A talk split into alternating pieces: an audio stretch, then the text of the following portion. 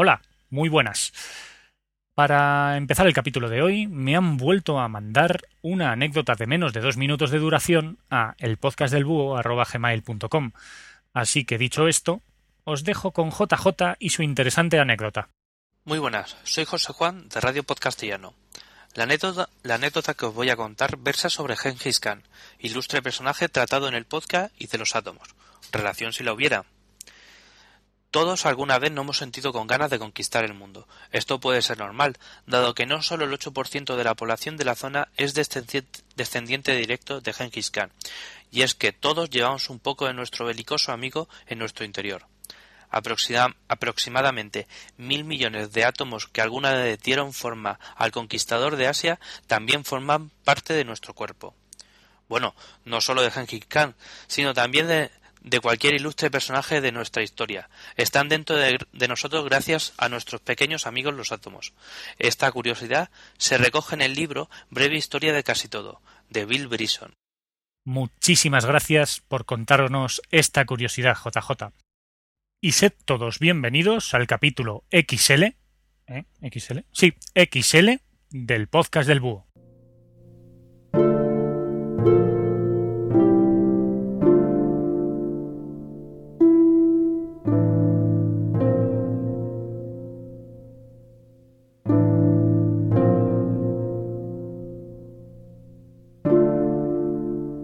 Rendición de Breda, ese famosísimo cuadro terminado en 1635 por Diego de Velázquez, nos muestra la victoria del ejército español en Flandes al sitiar la ciudad de Breda. Vamos a conocer el propio cuadro y qué principal personaje estuvo detrás de esta victoria, así como las consecuencias que tuvo en el devenir del imperio donde no se ponía el sol.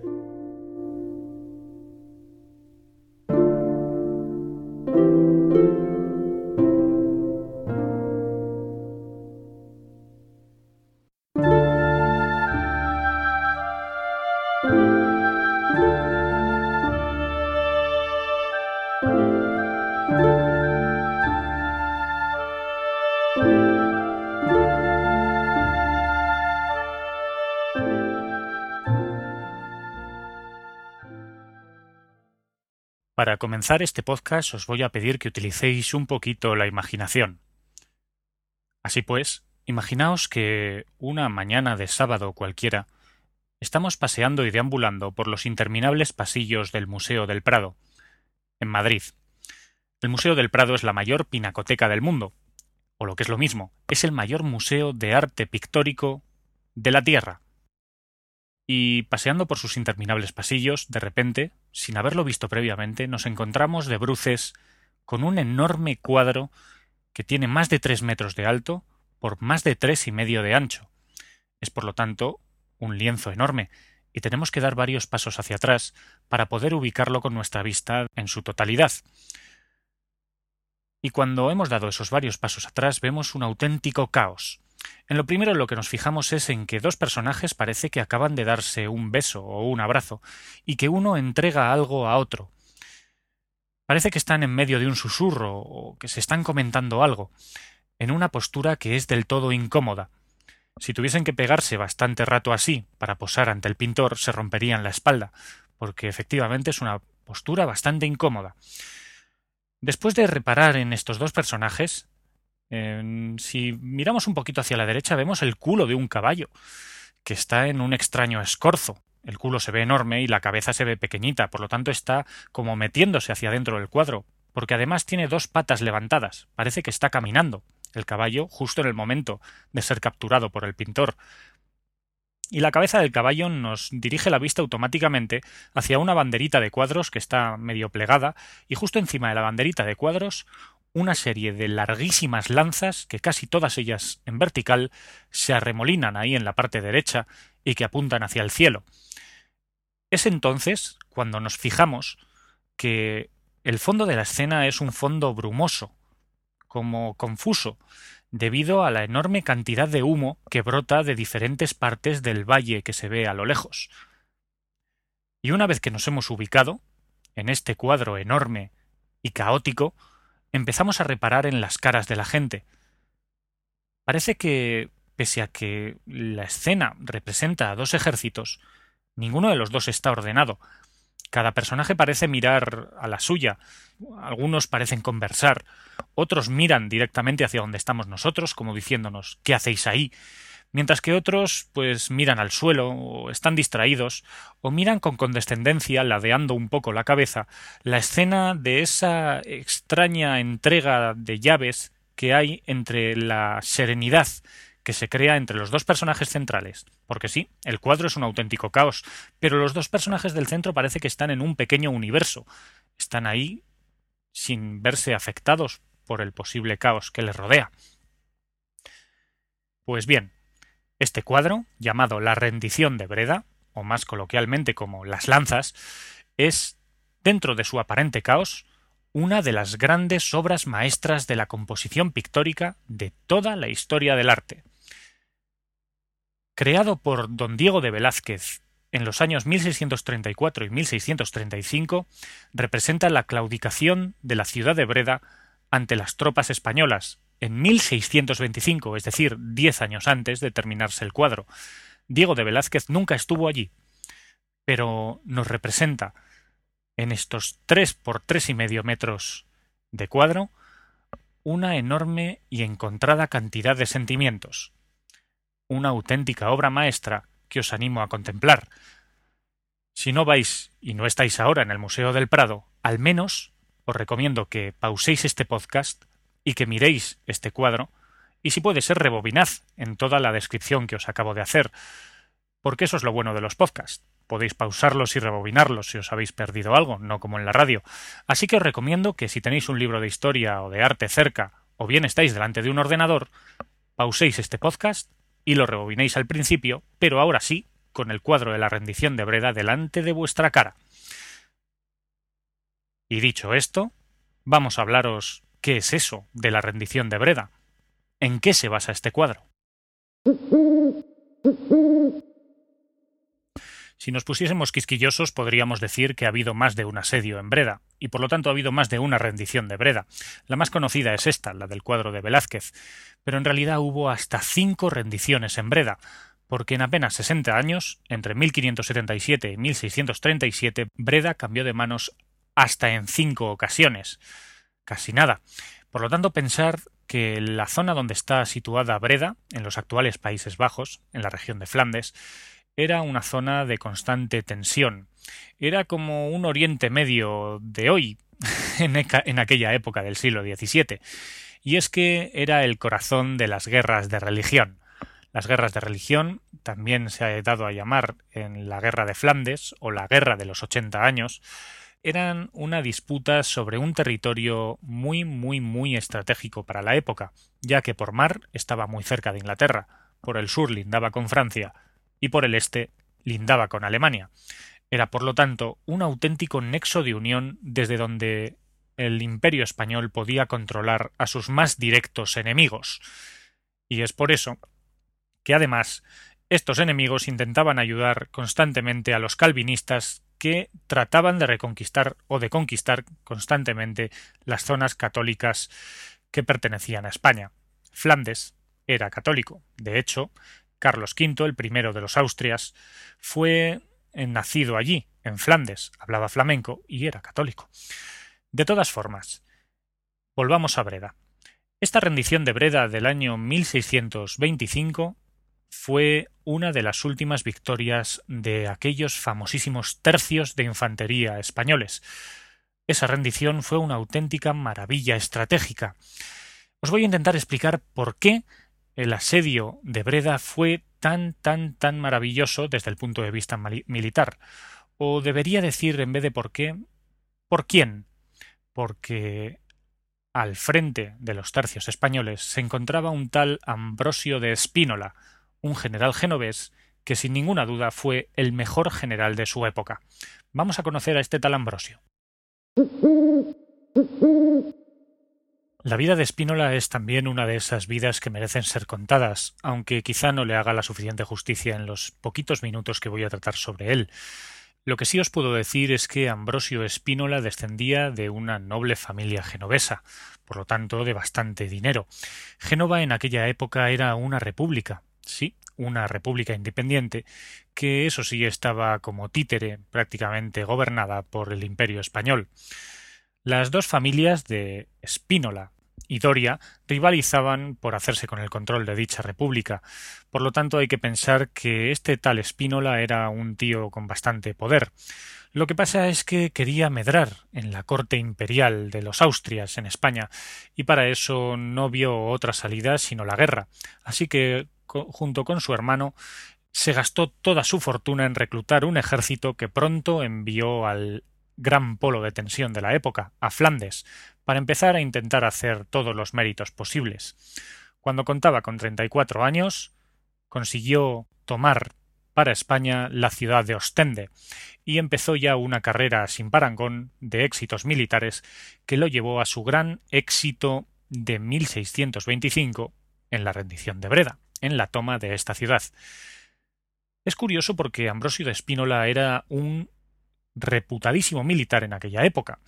Tanto es así que hubo muchísimos generales de otros países que directamente viajaron a Breda para ver qué estrategias utilizaba Espínola, para aprender de él. Ya era un hombre bastante talludito en el año 1625, tenía casi 60 años. Y hay que decir que su fama le precedía. De hecho, para sitiar Breda, su principal objetivo era intentar interrumpir los suministros de la ciudad y rendirla por hambre. Así que ni corto ni perezoso, y haciendo uso de los zapadores españoles, que en realidad eran la infantería española, servían tanto para luchar en campo abierto como para ponerse a cavar, pues eh, anegó los campos y los accesos a la ciudad, con lo cual la rodeó de agua, nada más y nada menos, con lo que los suministros terminaron por no llegar. Hay que decir también que el príncipe de Orange, Federico Enrique, hizo todo lo posible por salvarla, es decir, este príncipe era como el lugarteniente de todas las tropas de las Provincias Unidas, los enemigos de España en esta guerra. Aun así no pudieron hacer nada. Incluso contaron con ayuda inglesa, pero Ambrosio de Espínola sabía manejar a sus tropas y sabía mantener un sitio como nadie en esta época. Al final, definitivamente, la ciudad se rindió y se dio esa gran escena que hemos podido contemplar antes en el cuadro de las lanzas. La verdad es que Ambrosio de Espínola fue víctima de lo que siempre ha pasado en España, del amiguismo, del mal gobierno, de los políticos ineficaces, porque mientras él hacía la guerra en Flandes y llevaba a la muerte a sus soldados, en España, un tal Olivares, el conde duque de Olivares, le tenía unos celos espectaculares, con lo cual ni siquiera la exitosa rendición de Breda, cuando los tercios españoles empezaban a declinar, sirvió a Espínola para medrar todo lo que quiso en España, aunque todo hay que decirlo. Siendo un, entre comillas, simple genovés, consiguió ser nombrado como grande de España, como la nobleza más alta dentro de la corte, Así que se podría decir que su objetivo de ser reconocido y grande dentro de la corte de los Felipes de los Austrias en España, pues se vio, entre comillas, recompensada. Y además Velázquez le hizo un gran favor, retratándolo como victorioso en este cuadro que ha pasado a la historia. Durante los once meses que duró el asedio, aquello debió ser un auténtico infierno. Tanto es así que las crónicas hablan de una defensa heroica de Breda, pero al final Justino de Nassau, esa persona que en el cuadro le entrega las llaves a Espínola, claudicó el día 5 de junio de 1625. La guerra en aquella época no era como ahora. El ejército flamenco que habitaba en Breda salió formando como un ejército, nada derrotado, y fue tratado con muchísima caballerosidad por parte de los españoles, a los que se les prohibió tocarles un pelo. Se les dejó retirarse e irse con la cabeza bien alta, porque se habían defendido de una manera ejemplar, y Espínola no permitió ningún tipo de humillación por parte del ganador hacia el vencido. Se trató con respeto a la persona vencida y se reconocieron sus enormes méritos, lo cual hoy en día es algo prácticamente impensable en una guerra con todos los derechos humanos y todo lo que queráis por en medio. Pero llama un poquito la atención ver cómo el cuadro de Velázquez realmente fue, entre comillas, fiel a la realidad, pese a que no estuvo allí, y también pese a que el paisaje que sale al fondo en realidad es del Parque del Retiro, no de Flandes. Pero bueno, el caso es que eh, la caballerosidad estaba por encima de todo en aquella época y la guerra era muy diferente. Pensad además que la guerra había sido dura, ese asedio no debía haber sido pan comido. En la Edad Media apenas tenían unos cuantas catapultas para asediar una ciudad, pero ahora, en 1625, en plena Edad Moderna, los ejércitos gastaban unos cañones que tenían que hacer bastante pupita a las murallas, a la moral y a la salud de todo aquel que defendía la ciudad. Finalmente, Breda cayó del lado de España. Pero si damos un paso atrás y miramos eh, la línea temporal con un poquito más de amplitud, nos damos cuenta que solamente doce años después Breda volvió a sufrir un sitio, esta vez de parte de los holandeses, que la sitiaron y definitivamente la tomaron para nunca más volver a ser recuperada. Ya en 1637, España estaba tocada de muerte, y unos poquitos años después, en 1643, en la localidad francesa de Rocroi, los tercios de Flandes se hundieron en una estrepitosa derrota, de tal manera que ese año 1643 se marca como el final de los éxitos enormes del imperio español de la Edad Moderna. Por lo tanto, la rendición de Breda fue, sin ninguna duda, el último gran coletazo y la última gran victoria de los ejércitos españoles en Europa.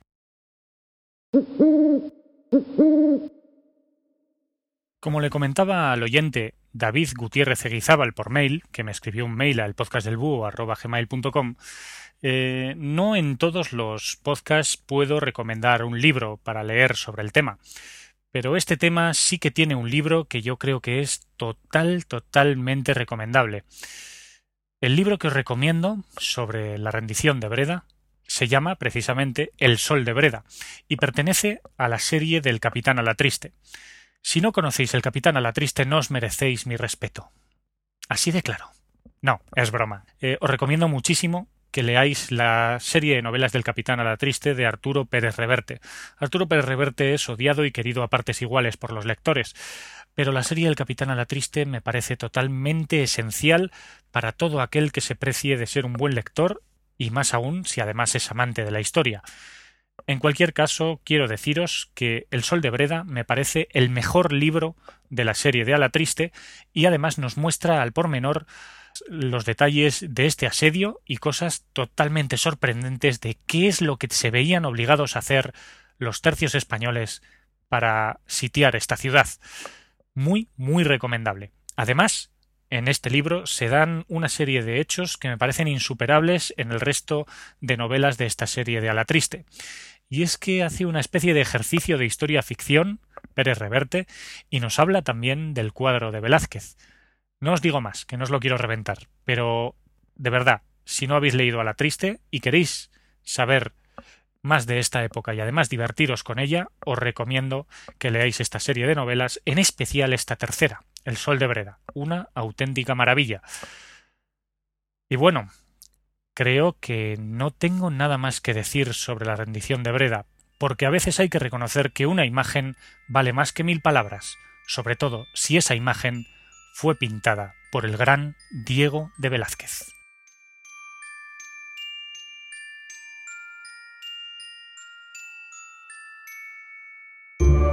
Espero que hayáis disfrutado tanto de este podcast como yo grabándolo.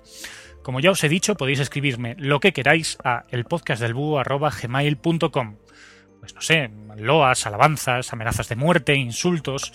Intentaré mm, responder, aunque últimamente estoy un poco atareado pero os aseguro que intentaré responder.